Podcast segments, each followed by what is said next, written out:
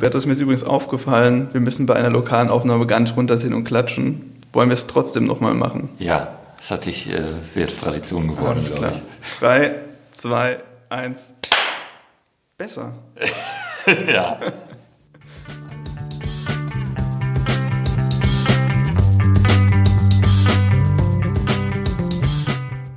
Hallo und herzlich willkommen zur inzwischen zweiten Folge von Kurzintervention, dem Rheinland-Pfälzischen Landtagspodcast. Mein Name ist Philipp Mutzbauer und bei mir ist Hubertus Glandorf. Hallo Hubertus. Hallo Philipp.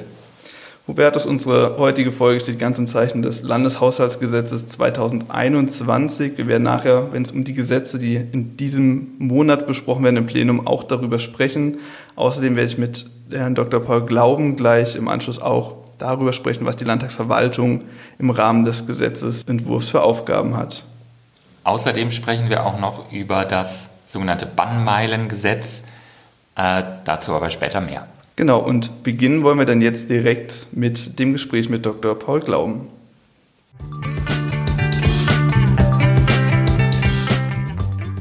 Bei mir ist jetzt Herr Dr. Paul Glauben, Leiter der Abteilung P in der Landtagsverwaltung. Hallo, Herr Dr. Glauben. Guten Morgen. Schön, dass Sie hier sind, Herr Dr. Glauben. Ich würde anfangen mit äh, der Einstiegsfrage Abteilung P. Für was steht das P eigentlich und welche Aufgaben nimmt die Abteilung wahr? Ja, das P steht für Parlament. Das heißt, die Abteilung nennt sich also Parlament. Natürlich ist es nicht selbst das Parlament, sondern wenn Sie so wollen, ist die Abteilung P die Geschäftsstelle des Parlaments. Die Kolleginnen und Kollegen sorgen dafür, dass die Plenar- und Ausschusssitzungen ordnungsgemäß ablaufen, dass organisatorisch alles stimmt. Das heißt also, dass insbesondere die Tagesordnungspunkte zusammengestellt worden sind, dass geprüft worden ist, ob die Beratungsgegenstände zulässig sind, also quasi in die Kompetenz des Landtags fallen und dann natürlich auch, dass die entsprechenden Vorsitzenden, wenn sie die Sitzung leiten, immer auch einen Ansprechpartner haben. Das heißt, die Kolleginnen und Kollegen begleiten dann auch die Ausschussvorsitzenden.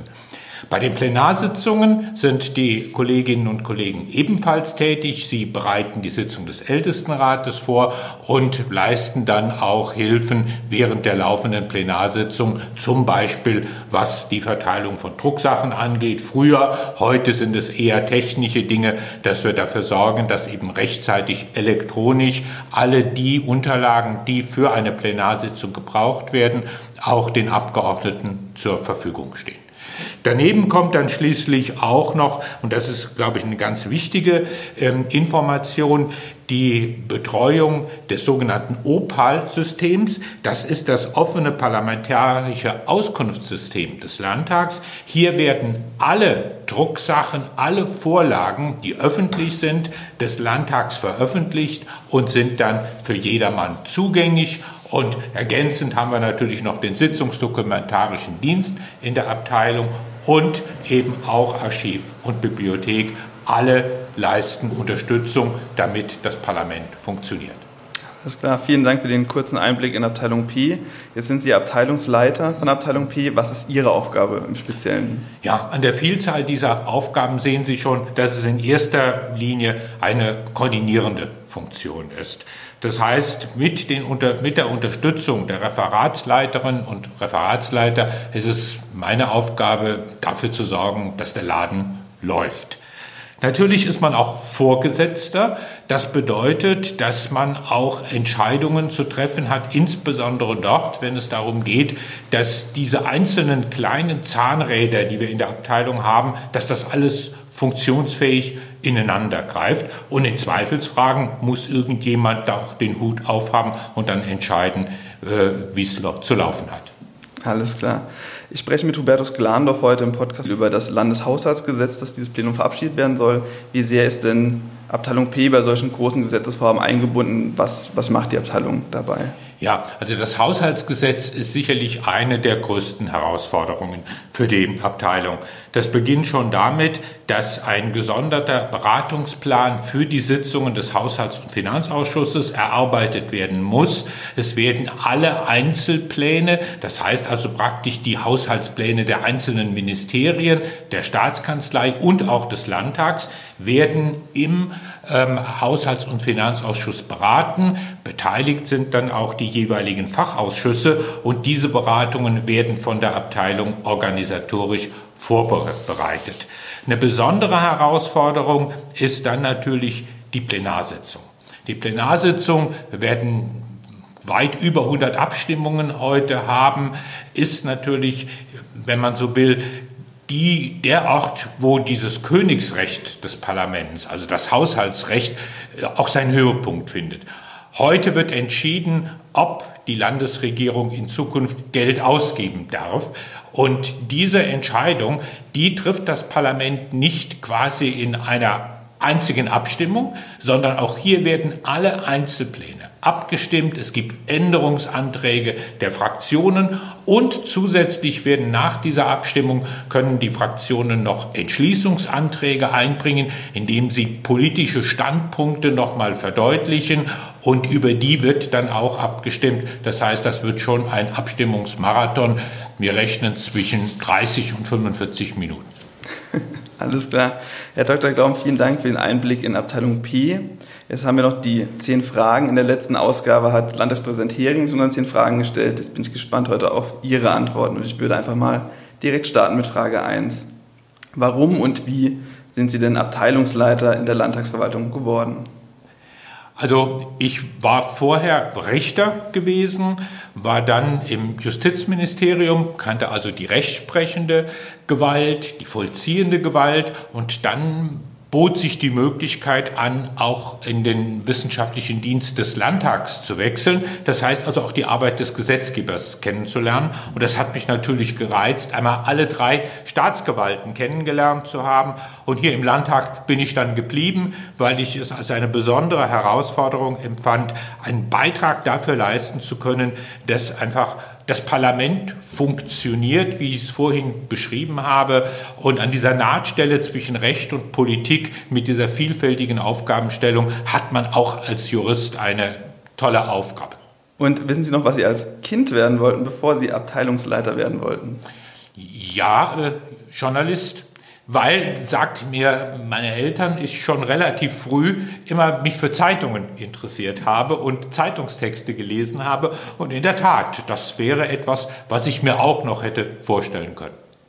Das haben Sie schon angedeutet. Ähm, bevor Sie Abteilungsleiter waren, waren Sie Richter. Das heißt, Sie haben höchstwahrscheinlich Jura studiert und nicht Journalismus. Ja. Ähm, das ist zutreffend dann. Ja, das ist zutreffend. Ich habe also Jura studiert, zwei Staatsexamen und dann promoviert und habe mich dann am Ende auch für die Justizlaufbahn entschieden. Und wo in Rheinland-Pfalz leben Sie und warum ist es denn genau dort am schönsten? Also ich wohne in Mayen, dem Tor zur Eifel, wenn Sie so wollen. Es liegt geografisch sehr, sehr schön in der Nähe des Lacher Sees, in der Nähe des Nürburgrings, aber es ist halt auch von der Landschaft her ganz toll. Sie haben einmal die Anbindung an Rhein und Mosel und sie haben natürlich eben die Anbindung dann an die Eifel, also an die an Wälder. Also ich muss sagen, es ist ganz, ganz toll und von der Verkehrsinfrastruktur, von einem Autobahnnetz umgeben. Also man ist da sehr gut aufgehoben. Jetzt werden wir wieder ein bisschen politischer, wenn Sie mit einer Politikerin oder einem Politiker oder einer berühmten Person Ihrer Wahl sprechen könnten. Und dabei ist es egal, ob die Person lebt, ob sie tot ist oder ob sie vielleicht auch nur rein fiktiv ist. Mit wem wäre das und über welches Thema würden Sie gerne sprechen? Also ich würde gern einmal mit Albert Schweitzer sprechen. Nicht, weil ich in der Albert-Schweitzer-Straße äh, wohne, sondern weil er mich schon in früher Jugend eigentlich begeistert hat. Dieses Leben, diese vielfältige, diese breite Bildung des Mannes und dann am Ende seine Entscheidung zu sagen, jawohl, ich bin bereit, mich für die Ärmsten der Armen einzusetzen, meine medizinischen Kenntnisse, meine Fähigkeiten, das wäre etwas, was mich interessieren würde, was bewegt einen Menschen und wie fühlt man sich, wenn man eine solche wirklich ja hervorragende Aufgabe äh, angegangen ist und wie in seinem Fall ja auch sehr gut gelöst? Ja, auf jeden Fall eine spannende Person, Albert Schweitzer. Ähm, jetzt als Anschlussfrage vielleicht, wovon gibt es in Ihrem Berufsfeld, wovon gibt es in der Justiz zu wenig und wovon gibt es zu viel? Das ist natürlich immer etwas, etwas schwierig. Ich beschränke mal hier auf mein Berufsfeld hier und es bezieht sich auch, um das schon direkt zu sagen, auf Einzelpersonen oder auf Einzelfälle. Und zwar, wir haben manchmal noch äh, zu viel Misstrauen in die Neutralität der Arbeit der Parlamentsverwaltung, ähm, weil oft nicht erkannt wird, dass wir uns wirklich als Dienstleister verstehen, die dafür sorgen wollen, dass organisatorisch der parlamentarische Betrieb klappt. Also zu viel Misstrauen in die Neutralität und äh, zu wenig Vertrauen als Kehrseite der Medaille eben in die Neutralität unserer Arbeit. Das ist so ein bisschen nach diesen vielen Jahren, die ich jetzt hier bin, die Erfahrung, die ich mache. Es sind aber immer wieder Einzelfälle, Gott sei Dank nur Einzelfälle. Okay. Dann wieder ein ganz anderes Thema. Da können Sie sich gerne ein, ein Themenfeld aussuchen. Was ist denn Ihr liebstes Buch, Ihr liebster Film, Ihr liebstes Brettspiel und warum? Ja, da musste ich überhaupt nicht lange überlegen. Mein liebstes Buch ist äh, der Roman von Thomas Mann, Die Buddenbrooks. Vielleicht etwas, was in der heutigen Zeit wieder sehr aktuell ist. Nämlich es zeigt den Niedergang einer Kaufmannsfamilie, wo man offenbar nicht gesehen hat, wo, wo Grenzen sind. Und es gibt einen Satz des alten Buddenbrook, den, den ich also faszinierend finde.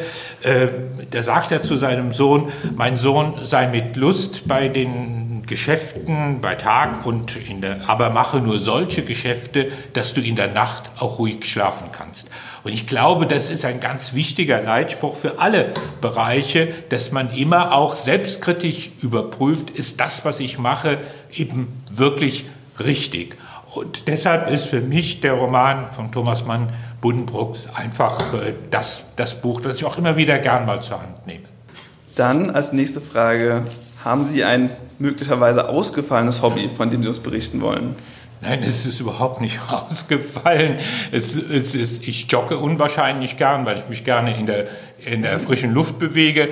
Aus gesundheitlichen Gründen, wie das irgendwann immer, glaube ich, fast allen Läufern so geht, äh, machen die Gelenke nicht mehr ganz so mit. Ist aus dem Walken jetzt inzwischen überwiegend ein Fahrradfahren oder aus dem Joggen ein Fahrradfahren oder ein Walken geworden. Aber nach wie vor sehr viel Bewegung in der frischen Luft.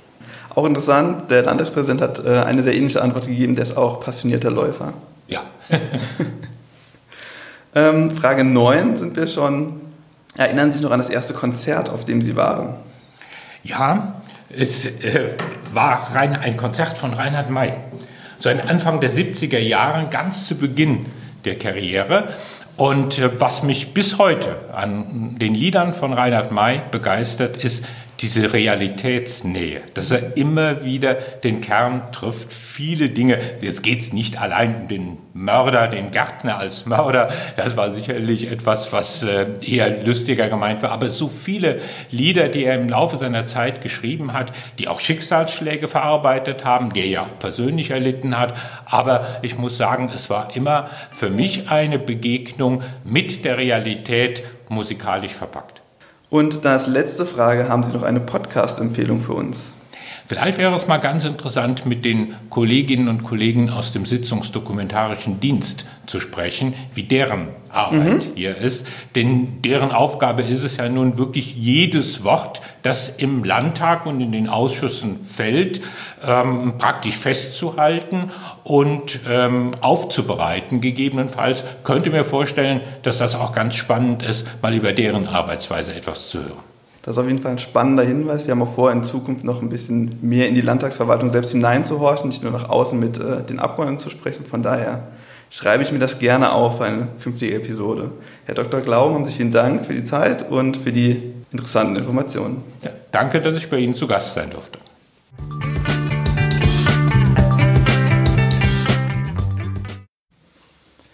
So, ich habe jetzt mit Herrn Dr. Glauben ein bisschen über die Rolle der Landtagsverwaltung beim Landeshaushaltsgesetz 2021 gesprochen. Wir wollen jetzt auch allgemein ein bisschen darüber reden, was diesen Monat im Plenum für Themen anstehen.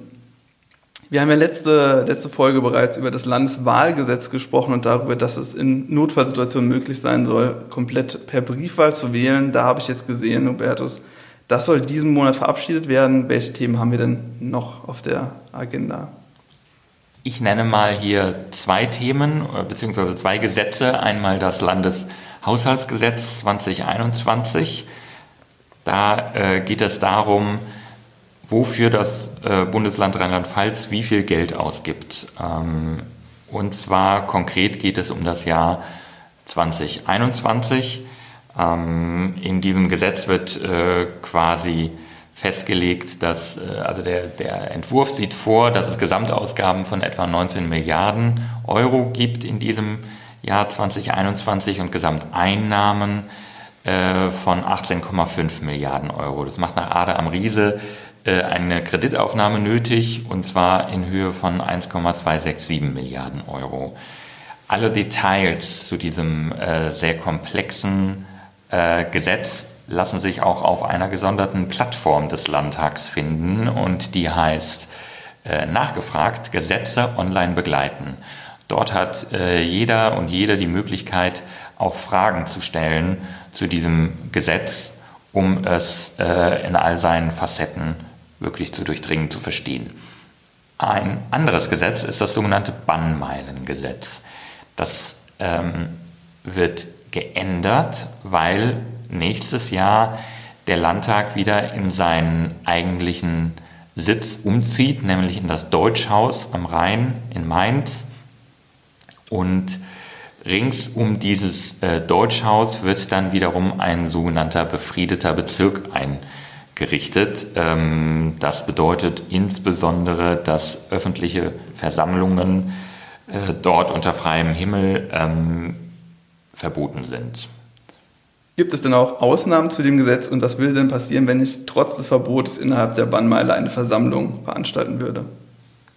Kurz gesagt gibt es eine Ausnahme und die besteht darin, dass Versammlungen beispielsweise möglich sind, wenn die Tätigkeit des Landtags nicht beeinträchtigt wird dafür. Ähm, Nichtsdestotrotz, ähm, wenn dort Versammlungen stattfinden, die nicht stattfinden dürfen, dann droht eine Geldbuße von bis zu ganzen 20.000 Euro. Das ist auf jeden Fall eine stolze Summe. Da sollte man sich im Vorfeld darüber informieren. Besser ist das. Gut, das war es dann auch mit der zweiten Folge von Kurzintervention. Vielen Dank fürs Zuhören. Sie finden uns wie immer in den sozialen Medien, bei Facebook, bei Instagram, bei Twitter und auf der Landtags-Homepage. Genau. Vielen Dank. Und auf Wiedersehen. Bingo. Bingo.